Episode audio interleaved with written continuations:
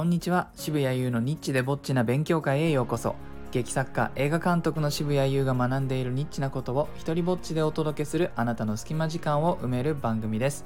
えー今日はですねナショナルシアターライブのアンコール夏祭りがもう豪華すぎて語らずにはいられないということをお話ししようと思います。皆さん聞いたことありますかね？ナショナルシアターライブ。まずこれなんぞや？っていう方のためにちょっと簡単に説明するとですね、まあ、ウェブサイトから定義を引っ張ってきましてこれ英国ナショナルシアターが厳選した世界で見られるべき傑作舞台をこだわりのカメラワークで収録し各国の映画館で上映する画期的なプロジェクトですというふうに、えー書かれています。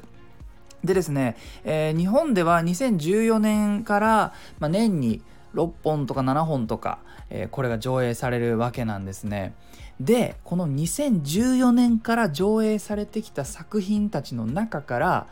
えーこの8月選ばれた11作品がですね週ごとに入れ替わってシネリーブル池袋で上映されてるんです。これがね8月26日まで、えーやってるんですね。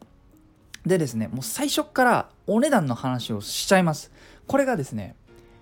映画のチケットがこれを見るためのチケットが3000円なんです。でちょっと待ってください。映画を見る値段としては確かにちょっと高いかもしれない。でも just moment なんです。皆さんこれイギリスに演劇見に行こうと思ったらいくらかかるかって話なんですよ。もう飛行機代宿泊費食費でまだチケット代も払ってないですね。これをじゃあ日本から予約しようと思ったらもうすごいかかるわけですよね。飛行機代これの往復代だけでも15万円します。それがですよなんとわざわざ向こうからこっちに来てくれるなんてという大サービスでそれが3000円って聞くと途端に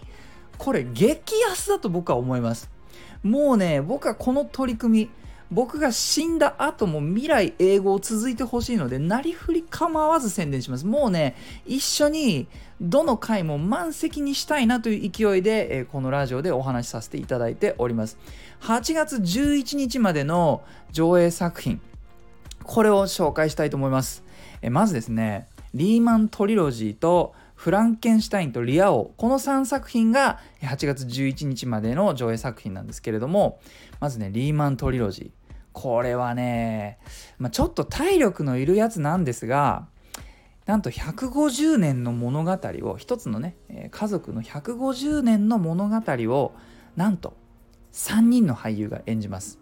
なんかあのちょい役で他の人たちがちょこちょこ出てくるとかもなくてそのちょい役もその3人のうちの誰かが演じます。であの衣装も変えずにですね。でセットも、まあ、回ったりとかちょこちょこするんだけども基本的にはキューブを置き換えたりとか。あとは照明と音響とで、えー変化をつけていってやるんですよ。しかもねこの人たちがねわその150年を3人で演じきられるようなあのなんか若い人たちかっていうとそんなことなくてみんなバリバリおじさんで あのなんかこれこれずっとロングランしてたら死ぬんじゃないかっていうぐらい体力を使う演目です。これをねやってくれるんですよ。もうもうこれだけで見ものこの3人がずっととなんていうのかな物語を最後までやりきるっていうのを見るだけで感動します。特に俳優さんたち僕の知り合いで言うと俳優さんたちが彼らの演技力とスタミナに感動します。自分はこれはもう死んでもできないなんていうふうにね、えー言ってましたね。えー続いてフランケンシュタイン。これね僕見てないんですよ。もう数あるあのまあなんなら僕このナショナルシアター作品はほとんど見てるんですけれどもこのアンコール祭りにはそれでもやっぱり行っちゃう。だから内容知ってる知らないとか関係ないんですよね。素晴らしい演技世界最高峰のものを日本でしかもいろんなカメラの画角があって寄り回って引き回ってっていうのがえ見られるから行くんですよね。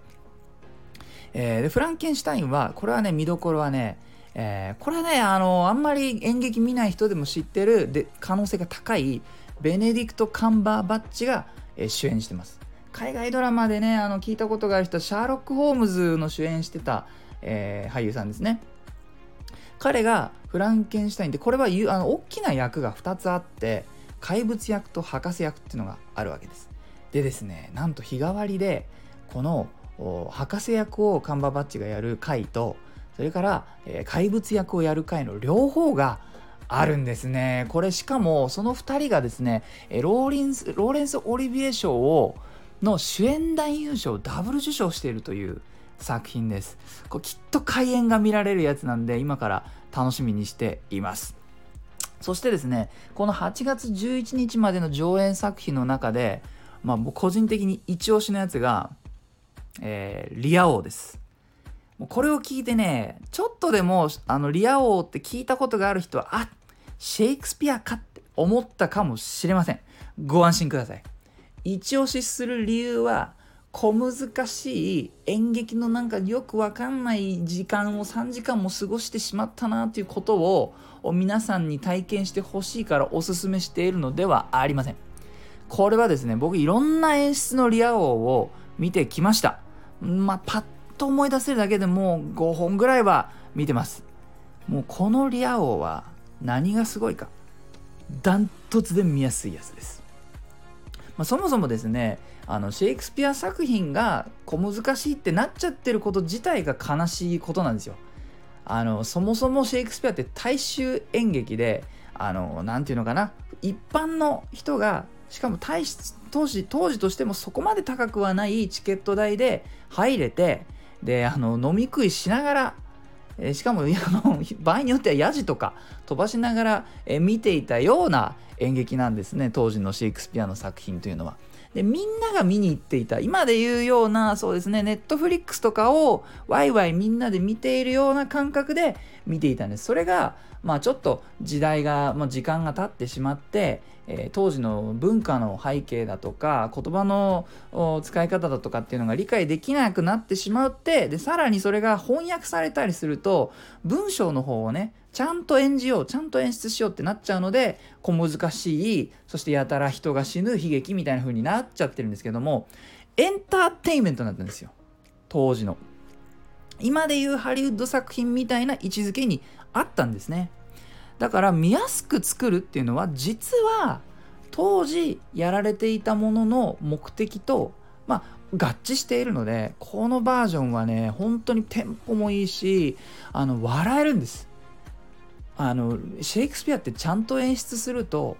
あのユーモアがある瞬間でちゃんとね笑いが起きるようになってるんですよ。それをね実もうなんかそのシェイクスピアって聞いてそれでアレルギーになっちゃうような人にこそ体験してほしい、えー、これはリア王ですね。また主演がですねもう80歳を超えたイーアン・マッケランがやってくれてるんです。イアン・マッケラン、えー、皆さんはもしかしたらロード・オブ・ザ・リングのガンダルフ役として知っている方だと思いますが彼はですねイギリスの王室からもうナイトに叙勲されているような方なんです。てかすごくないですか？